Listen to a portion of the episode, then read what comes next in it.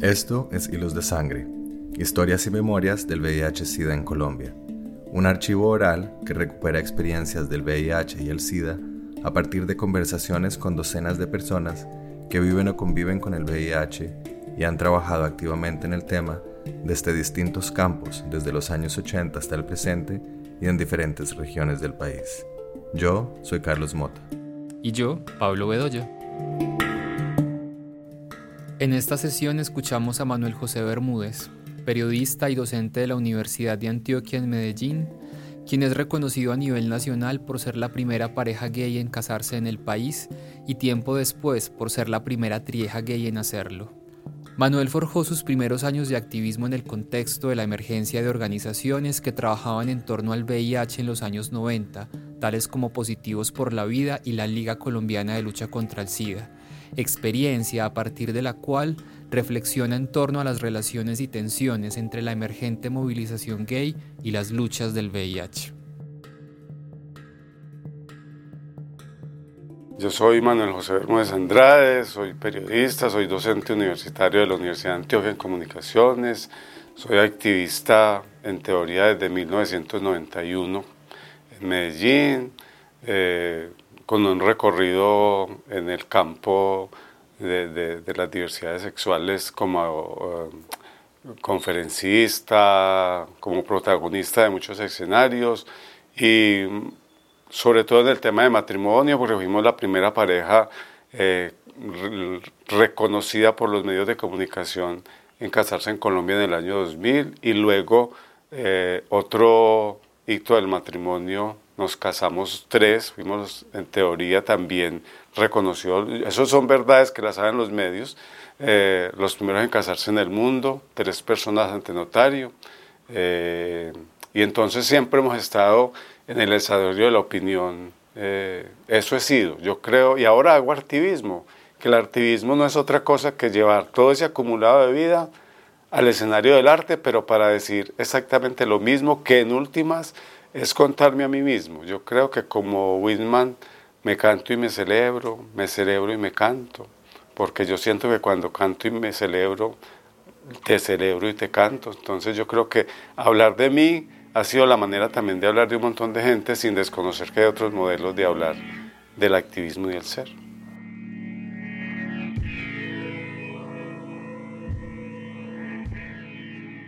Yo siempre en mis conversaciones digo que a los maricas en Colombia nos pasó, yo creo que en el mundo, nos dio la vida dos regalos muy grandes. Uno fue el SIDA y el otro fue el Internet.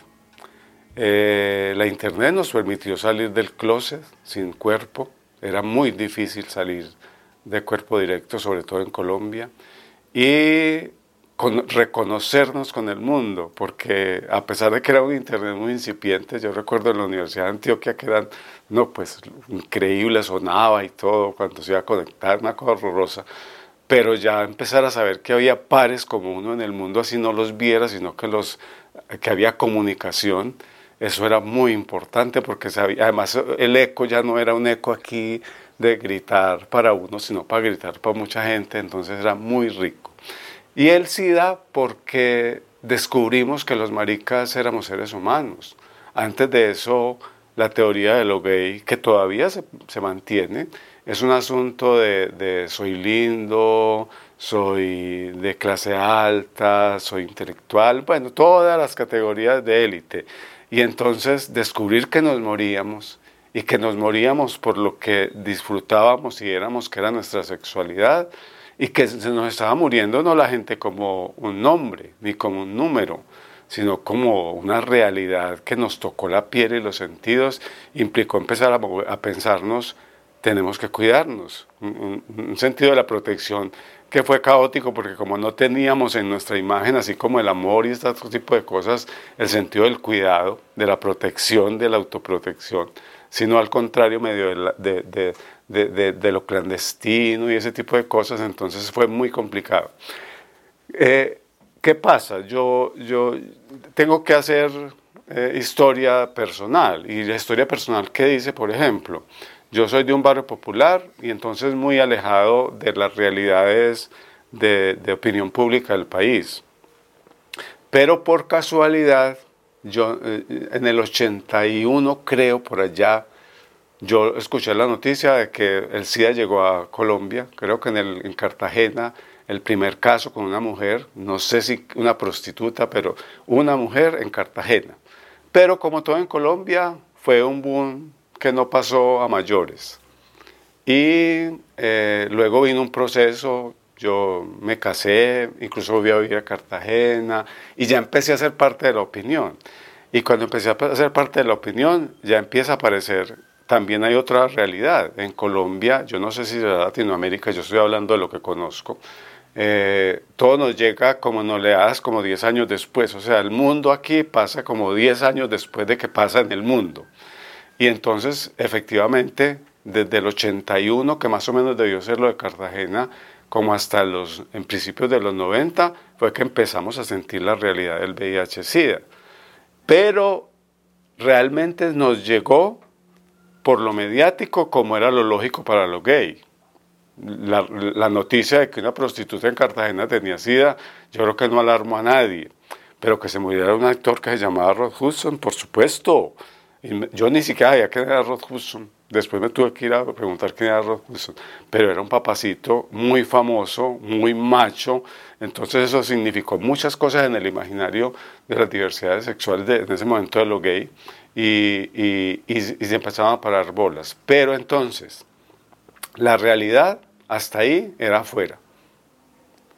El susto es cuando empieza a tocarte, cuando empiezan a caer en la calle, cuando empiezan a desaparecer de tus sitios de gueto, que es peor porque cuando vos ves a la gente en el cotidiano en la calle, a lo mejor no notes cuando se mueren, salvo que sean tus vecinos, pero cuando estás en el gueto y empezás a darte cuenta o que se murieron o que se están muriendo porque hay rasgos evidentes, enseguida de pronto hablo un poquito de esos rasgos evidentes que no son el SIDA, sino que son otros asuntos, eso es aterroriza, definitivamente aterroriza.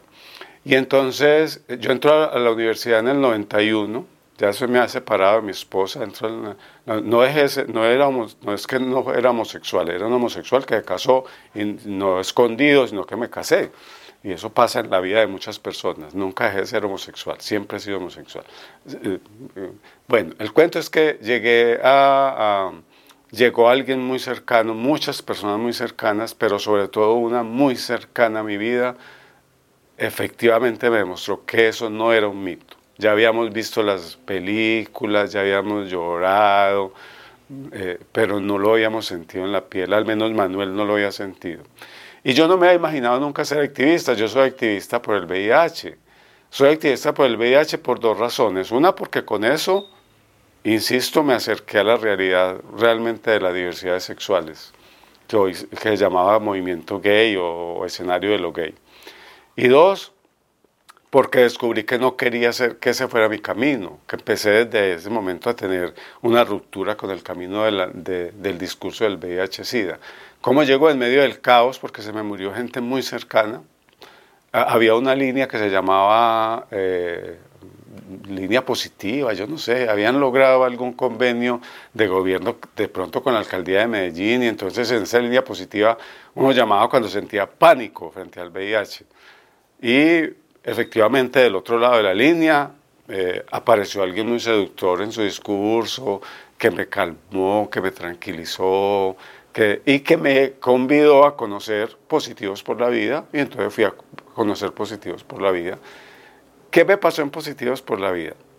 Crecí como, como primero me calmé, eh, empecé a apoyar a mucha gente, pero empecé también a percibir asuntos que, que a lo mejor no, no, tenía todavía en mi, en mi, en mi línea de, de, pensarme activista. Y es que voy a decir una cosa muy dura. ¿Qué era Positivos por la Vida? Una organización muy valiosa, muy valiosa para la historia de Medellín y de Colombia. Pero un montón de locas enclosetadas, escondidas detrás del SIDA, porque tenían miedo. Yo que hoy, hoy, hoy, hoy ya mayorcito quiero reconocer que era eso. Fue nuestra posibilidad de decir, bueno, eh, eh, no podemos decir que esto es un club de locas, eh, que estamos trabajando también por nuestro activismo personal, sino que la disculpa era el VIH, que es una muy buena disculpa. Pero era muy duro para mí, que he sido muy abierto, muy hablantinoso, muy loca, grotesca y gritona, muy duro saber que que, con mis pares gays, la mayoría muy valiosos, médicos, eh, psicólogos, o sea, de, una, de un nivel profesional tan teso que uno decía, ¿cómo es posible que semejantes personas estén metidas en el closet. Yo venía del escenario de la Universidad de Antioquia, donde también en la Facultad de Educación me estaba encontrando lo mismo. Yo, yo sé que no tiene que ver con el VIH, pero sí tiene que ver y los logros jurídicos, y es que llegar a estudiar educación en el 91 a la Universidad de Antioquia, reconocer que la mayoría de mis compañeros, y no estoy exagerando, eh, que, eh, que, iban a ser docentes, eh, eran homosexuales y que estaba penalizado por la ley ser docente homosexual, era una cosa absurda, menos mal muy rápido. Yo creo que esa fue la primera ley que cayó como en el 92, 93, eso fue afortunadamente muy rápido. Eh, e, era una cosa que en mi cabeza decía, eh, no es posible que este escenario del VIH se esté pensando para esconderse de, de la categoría de, la libertad homosexual. Bueno, muy bonito, el trabajo de Positivos por la Vida, aprendí a ser conferencista ya, aprendí a hablar del tema del VIH eh, y del SIDA, aprendí a reconocer el tema del VIH y del SIDA. Eh, y con todo ese escenario hay una ruptura en Positivos por la Vida. Y esa conocí personajes muy interesantes del trabajo del VIH eh, en el Hospital General de Medellín, creo, eh, la, doctora María Victoria, que yo no recuerdo apellidos porque, porque hay una negación al VIH y tengo que reconocerlo. Ahorita incluso de pronto puntualizaré un poquito de eso. Hay una negación. Cuando aparecen los movimientos de positivos que se quieren salir del closet, por ejemplo, yo digo, quise entender que igual como los que quieren salir del closet como homosexual, como quería yo, ¿Qué necesidad hay de estarle contando a la gente si usted es positivo o no es positivo de VIH? Hoy lo entiendo distinto, hoy pienso que también es una política de vida muy valiosa, pero en ese momento para mí era medio absurdo, porque el VIH no es lo que es hoy, el SIDA no es lo que es hoy. De hecho, uno podría decir hoy, la gente casi no se muere de SIDA, pues muy difícil, es una super noticia que alguien se muera de SIDA, pero cuando eso, VIH era muerte como, como en otro tipo de pandemias. Bueno, entonces hay una ruptura y esa ruptura tiene que ver con que eh, también en, estos, en estas organizaciones mucha gente aprovecha el negocio. Y aprovechar el negocio es, eh, empiezan también a haber discusiones. Y en esas discusiones Giovanni Miranda era el director de Positivos por la Vida y como que tiene algún conflicto, creo que es muy razonable, él pierde como la dirección de Positivos por la Vida y entra y arma rancho aparte. Ese rancho aparte se llamó Liga Colombiana de Lucha contra el SIDA, seccional Antioquia. Y Miranda era muy bueno, muy astuto para conseguir plata, para conseguir recursos, para conseguir reconocimiento y logra convencernos a algunos y nos vamos a positivos a, Liga Colombiana de Lucha contra el SIDA. Incluso luego vino mi campaña política al Consejo de Medellín y fue muy interesante porque yo tenía mi sede de campaña en la 10 del poblado. Yo soy de un barrio popular al norte de la ciudad, muy popular al barrio al norte de la ciudad. Y entonces tener mi sede de campaña en la calle 10 en un edificio encima de mondongos, eh, eh, con un ascensor panorámico que no funcionaba, pero que había sido famoso por el ascensor panorámico de Pablo Escobar, saber que era una, una de, las, eh, de, las edificaciones de extinción de dominio de Pablo Escobar, el fantasma de Pablo, que para mí tenía una connotación allá, también era muy particular estar en ese escenario, pero muy rápido Liga Colombiana de Lucha contra el SIDA en Medellín desaparece porque no tiene la fuerza vital, emocional de Positivos por la Vida. Conocemos también mucha gente interesante, hay una articulación mayor con Bogotá porque la Liga Colombiana de Lucha contra el SIDA es una institución bogotana con muchos recursos, yo no sé incluso si todavía existe. Entonces aparece ese escenario y aparece la ruptura con el VIH. Yo tomo la decisión y tomo la decisión por una razón, la voy a contar. Y la razón es que eh, parte de lo que hacíamos en Positivos por la Vida era acompañar a pacientes en crisis, como en algún momento a mí como, como compañero de, cercano de alguien en crisis me acompañaron. Y entonces eh, yo empecé a acompañar gente y eso parecía una cosa muy bonita. Era un proceso muy bonito. Atención telefónica y acompañamiento.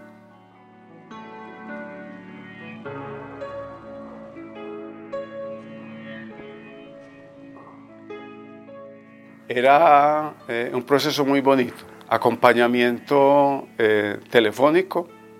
Yo tengo historias, al menos una en particular, una señora que me llamó diciéndome, estoy eh, en pánico, estoy muy triste, muy triste, en resumiendo, porque mi hijo que adoro, que es el mejor tío, lo adoran sus sobrinos, lo tengo hace un mes muriéndoseme en una pieza escondido en el solar de mi casa. Uy, eso era horrible. Uno del otro lado de la línea tenía que pensarse diez veces para no ponerse a chillar, eh, eh, porque vino de los Estados Unidos después de ser el tío proveedor, eh, el hijo proveedor, sobre todo el tío proveedor. Ella hacía mucho énfasis en sus sobrinos que lo adoraban. tenerlo que encerrar en la habitación porque no sabía cómo decirles que su tío se estaba muriendo de sida, se estaba muriendo de sida, entonces era la vergüenza. Y peor aún, que, que se estaba muriendo de sida y que ella no podía hacer nada por él porque ni siquiera podía llevarlo del médico. Él no tenía sistema de salud aquí.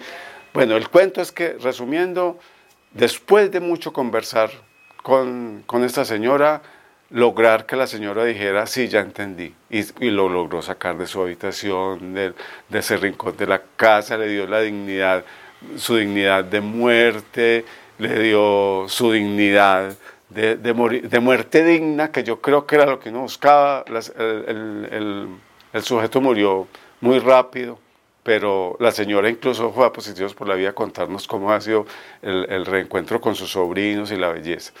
Eso ya me empezó a tocar mucho, me generó mucho dolor. Yo decía, no es justo que nosotros estemos acompañando a los que se van a morir. Nosotros tenemos que ir a acompañar a los que no se van a morir, a los que tienen que evitar que se mueran y la única manera de hacerlo es empezar a hacer bulla, a, loquear en la calle, yo no sé, a contarme marica. Y entonces por eso ya había esa ruptura con positivos por la vida. Pero me pasó ya una, un yo creo que la pera del dulce que llaman los, los que usan nuestros lenguajes.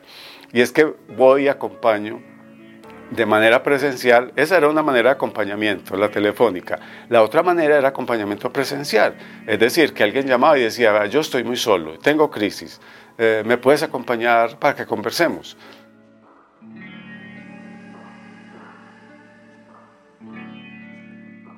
Pero aunque hay una ruptura, tengo que reconocer que definitivamente es el escenario del VIH el que nos puso frente a frente como gays y lesbianas, sobre todo como gays.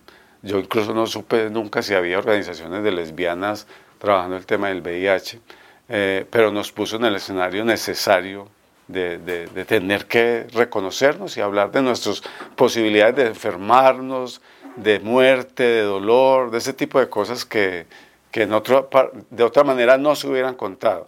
Y termino eso, esta, esta narración, porque yo sé que ahí ya respondí mucho de lo que se podría preguntar, con una cosa que en mi obra de teatro la, la saco a relucir. Es que las pandemias son muy duras. Acabamos de pasar el COVID. Claro que es muy duro. Pero es que el COVID lo vivió todo el mundo, lo sufrió todo el mundo. Todo el mundo se, sumó a aportarle al COVID. En cambio, para nosotros era muy duro salir a la calle y con el dolor y el miedo escuchar en la calle que nos lo merecíamos, que era un, que nos lo había mandado Dios porque nos lo merecíamos por, por ser desordenados, por, por, todo lo que quiera. Y entonces, además del dolor, de ver que uno estaba en pánico, de que se le estaban muriendo los seres que amaba, porque eran muchos, no eran uno ni dos, eran muchos, exagerado. Después leí estadísticas y me di cuenta que era mucho más incluso de lo que yo tenía en mi cabeza cuando escuché esos documentales. Eh, además de eso, tener que saber que nadie, nadie absolutamente quería hacer nada por eso, porque a esos degenerados, ¿quién los va a salvar? Entonces no se puede equiparar en ningún caso eh, eh, la pandemia del COVID con, con la pandemia, por ejemplo, del VIH. se lograron cosas muy, muy interesantes que algunas incluso han cogido fuerza y persisten, como tener dispensadores de condones en algunos sitios, obligar a que eh, los sitios de encuentro eh, eh, homosexual tuvieran condones y tuvieran información sobre el VIH, que al menos la gente tuviera acceso a, posibilidad de, de, información. Recientemente me visitó un amigo y me decía, por ejemplo, que le sorprendía que aquí todavía teníamos saunas y baños de vapor que llamamos que porque en muchas partes del mundo los prohibieron a partir de la epidemia del VIH. Aquí no se, no, no se tocó eso, posiblemente también porque el tema, incluso en la campaña, era un tema que no se tocaba políticamente, es un tema que yo creo que nunca realmente lo abordaron en este país desde lo jurídico y desde lo legal, le fueron haciendo el quite muy por los lados, mucho del activismo lo fue logrando, como otros temas de activismo. Entonces no sé en términos de de signos que preguntas, ¿qué tantas cosas más podría decir de eso? Porque es más el anécdota.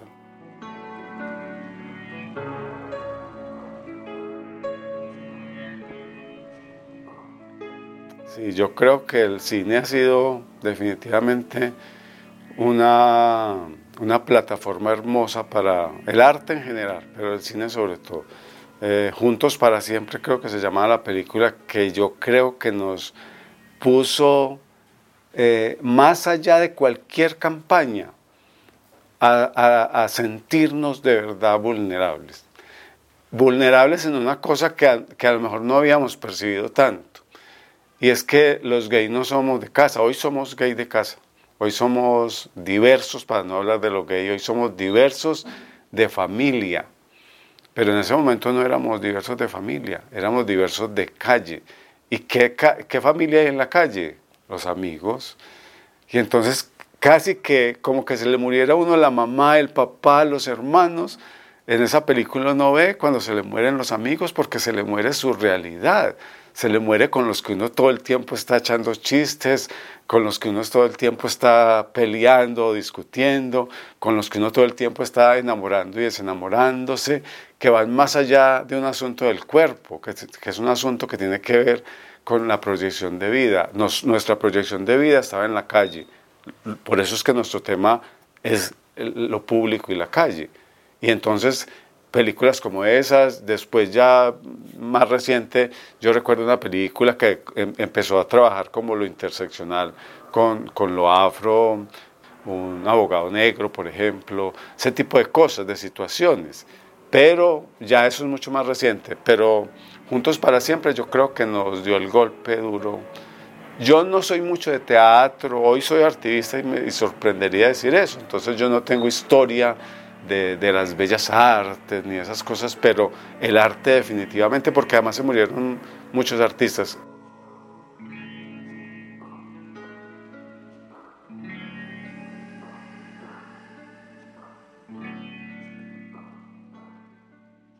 Yo creo que parte de, lo novedoso, si se quiere, de, la Liga Colombiana de Lucha contra el SIDA en esa ruptura con Positivos por la Vida fue el acercamiento a otras maneras.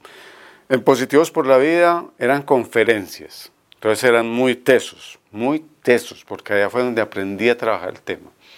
Eh, hacían conferencias eh, que empezaron muy, muy académicas, pero que fueron, allá se me respetó, por ejemplo, mi estilo más suelto, ahí aprendí a jugar con el condón con las manos, a ponérmelo en la cabeza, a ser eh, medio que es una especie de arte, pero también es romper esa, ese asunto tan serio de, de, hablar de un tema tan tenebroso como es el VIH, porque es un virus. Ahorita, porque pasó la pandemia del COVID, sabemos que cualquier cosa de esas nos aterroriza.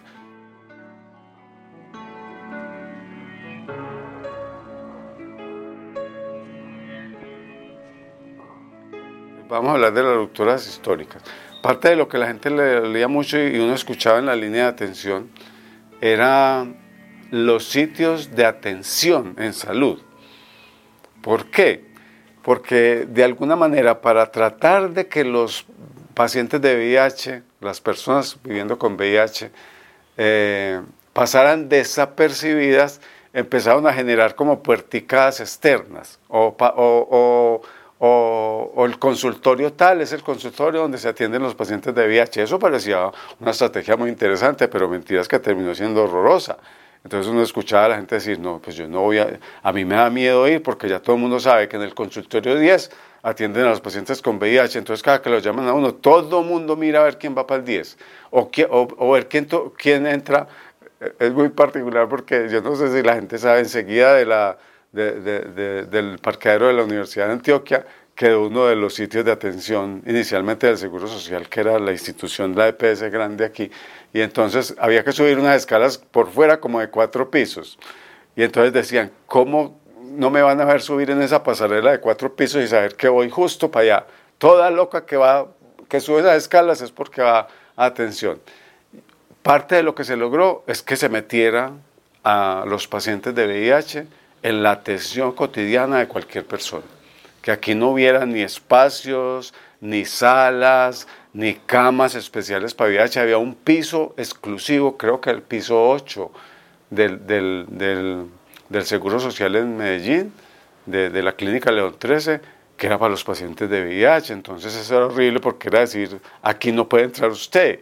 Y era muy duro porque eh, se, se veía hasta la vergüenza de las familias entonces, yo creo que se ha logrado mucho. Se logró desinstitucionalizar, se logró, sin dejar el rigor de la prevención, bajarle la mirada que tiene que cargar el paciente de VIH que no quiere salir del closet y que tiene todo su derecho. Eh, yo, yo creo que hay un asunto incluso que va más allá, algún día alguien tendrá que hablarlo. A uno le sorprende que hayan avanzado en tantos temas menos en los temas de las ITS. En los temas de las ITS es como si el mundo se hubiera detenido, yo no sé, en, la Edad Media o en lo prearcaico, eh, en el nacimiento del ser humano, del hombre eh, por allá de las cavernas. Es decir, la gonorrea, la sífilis, eh, por decir las más comunes, como que nada hubiese para eso. Y entonces todo el mundo se lo mantiene calladito como una medio pretensión de que la gente que tiene sexo se muera por tener sexo. Entonces sigue habiendo como un asunto ahí medio escondido. Yo creo que lograr desestigmatizar eso con el VIH fue importante. Le bajaron la temperatura al VIH. Las campañas de VIH ya no tienen que ver con la pandemia del VIH, sino que tienen que ver con cualquier prevención en salud. O sea, yo me cuido del VIH como me cuido de cualquier otro tipo de virus. Es más, ahorita peligrosamente empezó a circular con el tema del COVID una, toda una corriente de información que decía que como una venganza de la historia, los pacientes con VIH eran casi inmunes al, al COVID, porque estaban tomando retrovirales. Y eso que yo no sé si es verdad o no, puede ser incluso muy peligroso, pero está hablando de que eh, hay que bajarle temperaturas definitivamente a esos temas que se van volviendo tan escabrosos y, que, y que nos hicieron mucho daño a la población, sobre todo a los hombres. Porque, insisto, en el panorama del SIDA, las mujeres estuvieron absolutamente desaparecidas, las borraron. Yo no sé si como estrategia o como realidad. Solo aparecían como las mamás de niños, eh, o sea, mujeres que habían sido infectadas por un hombre y que podían transmitirle, eh, las mencionaban como en un paréntesis, pero desaparecieron las mujeres. Y aquí fueron muy importantes las mamás, las amigas, o sea, también hay que reivindicar que fue un trabajo en Positivos por la Vida y en la Liga Colombiana de Lucha contra el SIDA, uno cierra los ojos y se acuerda de los hombres, pero eran muchas más las mujeres que estaban trabajando también con nosotros. ¿Por qué las borramos? Hay un sentido todavía machista de borrar. Entonces yo no sé mucho, pero sí sé que de todas maneras se logró bajarle la temperatura al tema.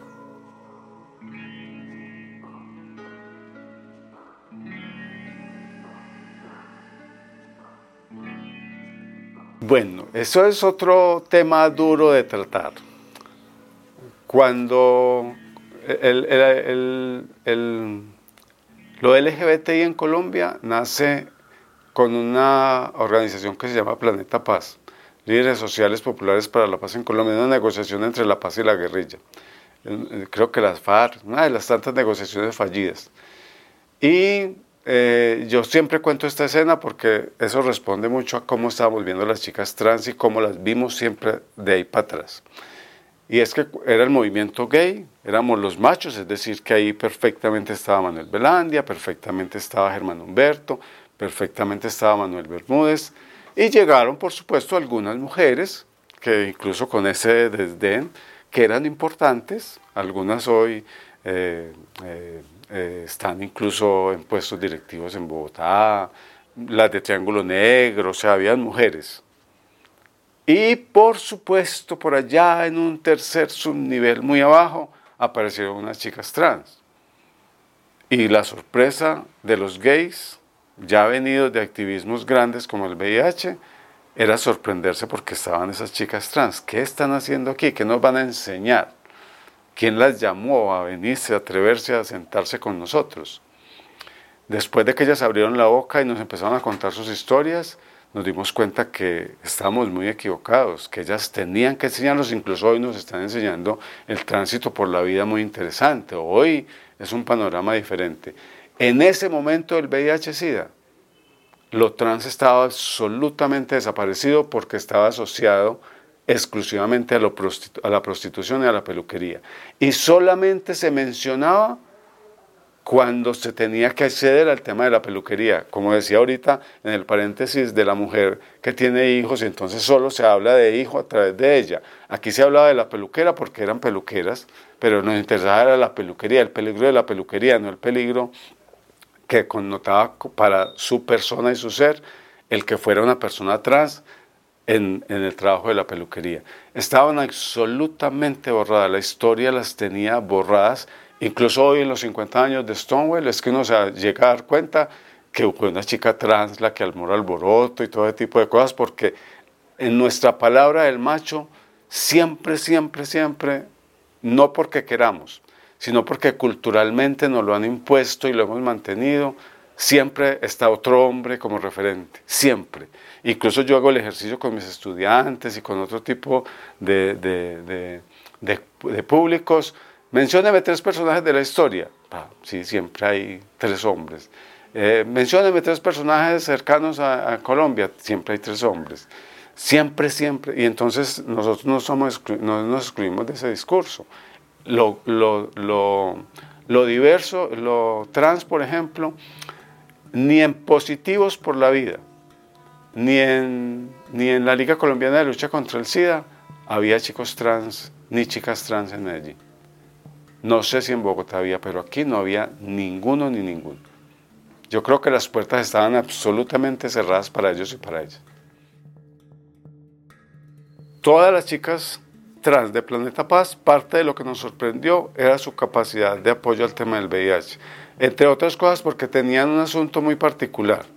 Y es que a diferencia de, lo, de la mirada de lo macho excluyente, ellas estaban muy cercanos al tema mujer y femenino y al, y al tema maternal, que son palabras más modernas eh, con relación. Entonces, por ejemplo, yo recuerdo a una chica, eh, Erika del Río, en Planeta Paz no le paraban bolas. Cuando ella abrió la boca, nos tuvimos que quedar callados. Soy madre comunitaria en Popayán, me quitaron mi, mi hogar comunitario y me lo tuvieron que devolver porque la comunidad en general me había reconocido como la mejor madre comunitaria.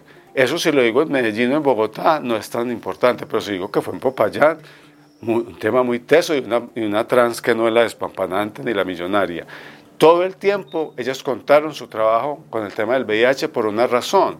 A ellas se, les estaban muriendo como nosotros nos dolió.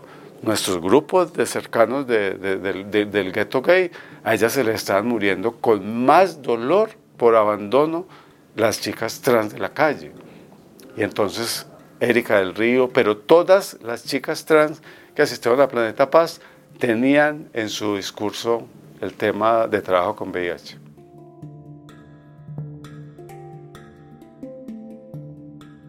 Hilos de Sangre, Historias y Memorias del VIH-Sida en Colombia, es un proyecto de Carlos Mota y Pablo Bedoya. Edición de audios, Juan Camilo Ortiz, con apoyo de Penn Mellon Just Futures Initiative, Museo de Arte Moderno de Bogotá y Grupo de Investigación en Intervención Social, Universidad de Antioquia.